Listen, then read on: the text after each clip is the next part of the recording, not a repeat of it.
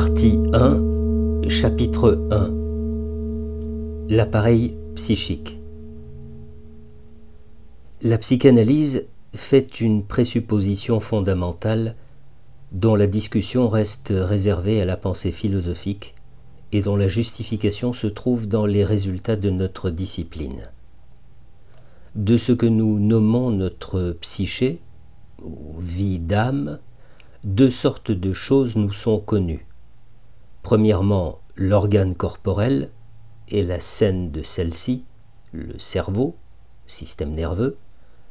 D'autre part, nos actes de conscience qui sont donnés sans médiation et qu'aucune sorte de description ne peut nous rendre plus proches. Tout ce qui se trouve entre les deux nous est inconnu.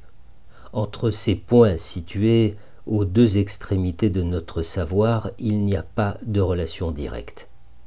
Si celle-ci existait, elle livrerait tout au plus une localisation précise des processus de conscience et n'apporterait rien pour leur compréhension. Nos deux hypothèses se rattachent à ces deux extrémités ou points de départ de notre savoir. La première concerne la localisation nous supposons que la vie d'âme est la fonction d'un appareil auquel nous attribuons une extension spatiale et une composition faite de plusieurs pièces, que donc nous nous représentons à peu près comme un télescope, un microscope, etc. Le déploiement conséquent d'une représentation de ce genre est une nouveauté scientifique, en dépit de certaines approches qui ont déjà été tentées. C'est par l'étude du développement individuel de l'être humain que nous sommes arrivés à la connaissance de cet appareil psychique. La plus ancienne de ces provinces ou instances psychiques, nous la nommons le ça. Il a pour contenu tout ce qui est hérité, apporté à la naissance, constitutionnellement fixé, donc avant tout les pulsions issues de l'organisation corporelle, qui trouve là une première expression psychique dont les formes nous sont inconnues. Sous l'influence du monde extérieur réel nous environnant, une partie du ça a connu un développement particulier. À l'origine, c'est en tant que couche corticale pourvue des organes servant à la réception des stimuli et des dispositifs servant aux par-stimuli que s'est constituée une organisation particulière qui, dès lors, assure la médiation entre le ça et le monde extérieur.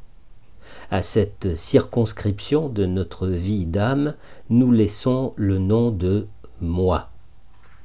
Les caractères principaux du moi.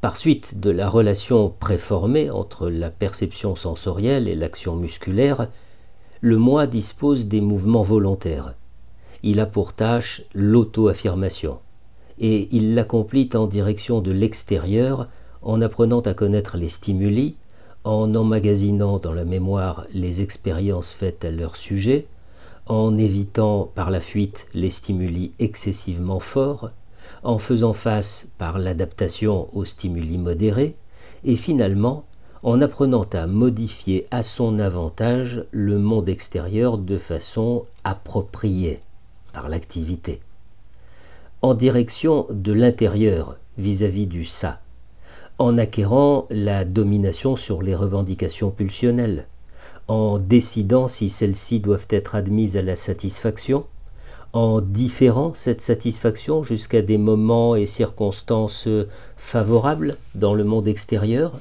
ou en réprimant totalement les excitations provenant d'elle. Dans son activité, il est guidé par la prise en considération des tensions de stimulus présentes en lui ou déposées en lui. L'élévation de ces tensions est en général ressentie comme déplaisir, leur abaissement comme plaisir. Mais ce ne sont vraisemblablement pas les hauteurs absolues de cette tension de stimulus, mais plutôt quelque chose dans le rythme de sa modification qui est ressenti comme plaisir ou déplaisir. Le moi tend vers le plaisir, il veut éviter le déplaisir. à un accroissement de déplaisir attendu, prévu, il est répondu par le signal d'angoisse. Ce qui l'occasionne, menaçant de l'extérieur ou de l'intérieur, s'appelle un danger. De temps à autre, le moi dénoue sa liaison avec le monde extérieur et se retire dans l'état de sommeil dans lequel il modifie considérablement son organisation.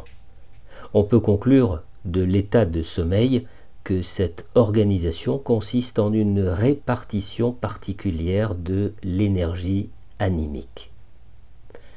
Comme précipité de la longue période d'enfance, pendant laquelle l'être humain en devenir vit dans la dépendance de ses parents, il se constitue dans son moi une instance particulière, dans laquelle se prolonge cette influence parentale. Elle a reçu le nom de surmoi. Dans la mesure où ce surmoi se sépare du moi ou s'y oppose, c'est une troisième puissance que le moi doit prendre en compte. Une action du moi est correcte dès lors qu'elle répond en même temps aux exigences du ça, du surmoi et de la réalité, donc qu'elle sait réconcilier leurs différentes revendications. Les détails de la relation entre le moi et le surmoi deviennent intégralement compréhensibles quand on les ramène au rapport de l'enfant avec ses parents. Bien sûr, dans l'influence parentale, ce n'est pas seulement la nature personnelle des parents qui exerce son effet, mais aussi l'influence perpétuée à travers eux des traditions familiales, raciales et populaires, ainsi que les exigences représentées par eux de tel ou tel milieu social.